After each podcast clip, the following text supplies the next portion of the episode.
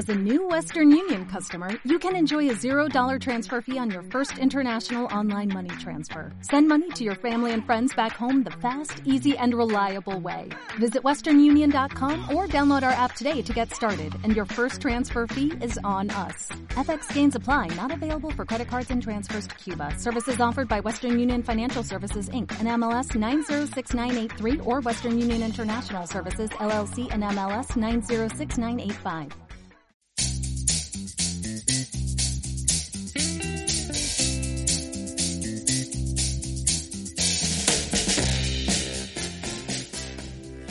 Hola, bienvenidos a los podcasts de la Farmacia de la Molilla, ubicada en el municipio manchego de Pedro Muñoz, provincia española de Ciudad Real.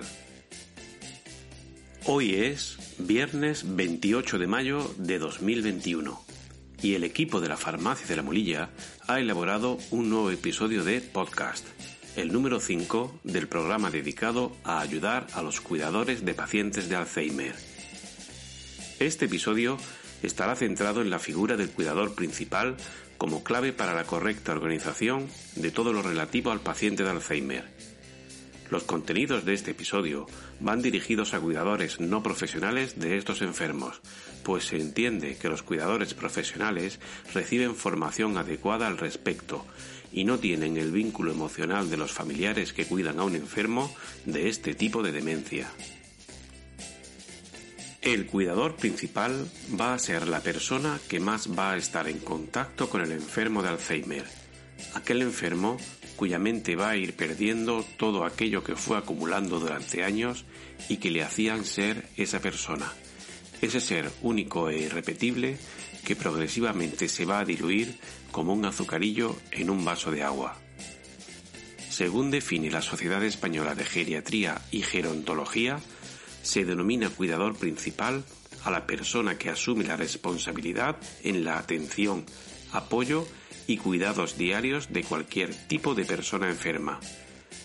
Es quien además le acompaña la mayor parte del tiempo y quien, aparte del enfermo, sufre un mayor peligro de agresión sobre su salud, convirtiéndose en sujeto de alto riesgo. El enfermo de Alzheimer va a encontrarse cómodo en situaciones que realiza con una rutina establecida, revelándose ante la aparición de cambios que alteren su espacio de confort. El mantener las actividades habituales con una estructura rutinaria va a ser responsabilidad del cuidador principal para la adecuada atención de su familiar enfermo de Alzheimer. Hay varios aspectos a incluir en la planificación rutinaria de actividades, como por ejemplo los horarios, los espacios, las personas, la alimentación, el aseo o la toma de medicación indicada a nuestro familiar con Alzheimer. Para esta planificación de rutinas es de utilidad la elaboración de un esquema, una estructuración en soporte físico, bien sea papel o en formato electrónico, de lo que se pretende conseguir Dicho esquema debe permanecer siempre a la vista de la persona que en cualquier momento tenga la responsabilidad del cuidado, para así evitar confusiones o malos entendidos en cuanto a las rutinas.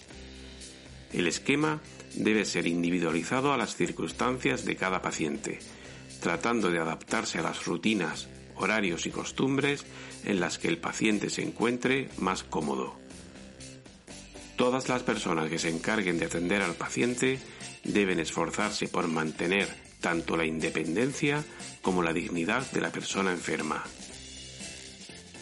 La figura del cuidador principal va a cobrar cada vez mayor relevancia conforme el avance de la enfermedad de Alzheimer vaya deteriorando la posibilidad del enfermo de cuidarse por sí solo. Aunque una sola persona asuma esta responsabilidad y dado que en la mayoría de los casos estos enfermos van a estar en su domicilio, va a necesitar la colaboración de otras personas cuidadoras para cubrir las necesidades de los enfermos con este tipo de demencia durante las 24 horas.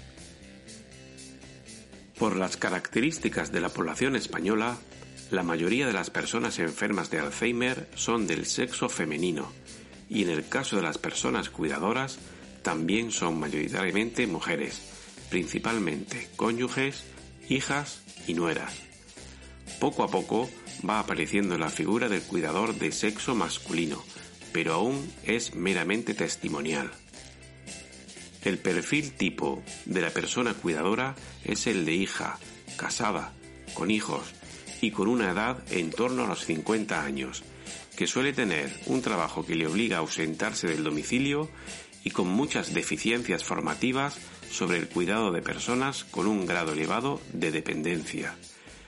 Estas mujeres suelen estar desbordadas por la excesiva carga de trabajo que soportan y suelen culpabilizarse por no poder atender a su familiar enfermo como a ellas les gustaría. Para estas personas cuidadoras va a ser de extraordinaria importancia el apoyo de su familia, tanto para colaborar en las tareas de atención a la persona con Alzheimer como para procurarle momentos de evasión y asueto agradables, tan necesarios para el equilibrio emocional del cuidador, sobre todo cuando el desarrollo de la enfermedad pueda llevar a deterioros afectivos con el enfermo. El avance de la enfermedad irá haciendo cambiar las características del cuidador. En los primeros estadios, normalmente al realizarse el diagnóstico de la enfermedad, el cuidador va a requerir de formación e información acerca de las necesidades de su familiar enfermo. Cuando se comience una fase de tratamiento, la persona cuidadora deberá ser informada de los distintos tratamientos que se pueden administrar, así como de las consecuencias que pueden tener, tanto beneficiosas como posibles efectos secundarios.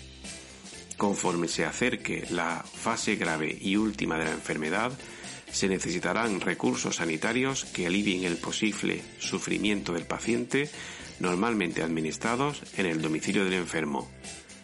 Finalmente, cuando nuestro familiar enfermo ya no esté con nosotros, será necesario apoyo para asumir la pérdida y la necesaria reorganización en su vida alterada durante años. La entidad Cruz Roja Española, en su guía básica de autocuidado para personas cuidadoras, muestra un decálogo con los derechos del cuidador principal, que pasamos a enumerar a continuación. 1. Conocer el pronóstico de la persona enferma y todo lo relacionado con la enfermedad. 2. Recibir formación sobre el cuidado de la persona enferma y tiempo para aprenderlo. 3. Buscar soluciones de acuerdo a sus capacidades y a las de la persona enferma. 4 cuidar de sí mismo. Esto no es un acto de egoísmo, sino que le dará la capacidad de cuidar mejor de su familiar. 5. Buscar ayuda de otros para que participen del cuidado de su familiar, aunque éste se oponga. 6. Reconocer los límites de su propia fuerza y resistencia. 7. Dedicar tiempo a actividades placenteras y de descanso que no incluyan a su familiar sin tener sentimientos de culpa. 8. Saber que hace todo lo que puede hacer por él y que tiene derecho a hacer algunas cosas por sí mismo. 9. Enfadarse, sentirse triste y asustado. Es importante que se permita sentir estas emociones que son naturales en determinados momentos. Y 10. Rechazar cualquier intento de su familiar de manipularle por medio de la culpa, el enfado o la tristeza exagerada. En resumen, la figura del cuidador principal del enfermo de Alzheimer se muestra como clave en la atención del mismo, al ser la persona que más contacto tiene con dicho enfermo y que ha de coordinar las labores de cuidado con el resto de cuidadores, con el fin de proporcionar la mejor atención posible al enfermo de este tipo de demencia, cuyo nivel de dependencia irá aumentando progresivamente junto con la evolución natural de la enfermedad.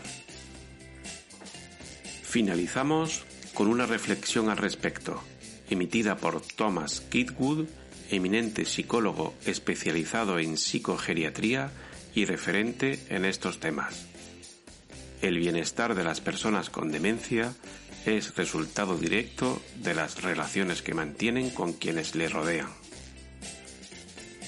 Todos estos contenidos sobre salud están disponibles también en formato infografía, es decir, como un póster, en nuestra página web farmaciadelamulilla.com en el apartado de infografías de salud. Pues hasta aquí este episodio. Recordamos que estos podcasts que elabora el equipo de la Farmacia de la Mulilla están disponibles en Spotify, TuneIn, Apple Podcast, iVoox y Google Podcast para adaptarnos a sus preferencias. Puedes seguir nuestras actividades para el fomento de la salud en Facebook, Twitter, Instagram y en nuestros canales de YouTube y Telegram. Farmacia de la Mulilla, en un lugar de la Mancha, tu espacio de salud.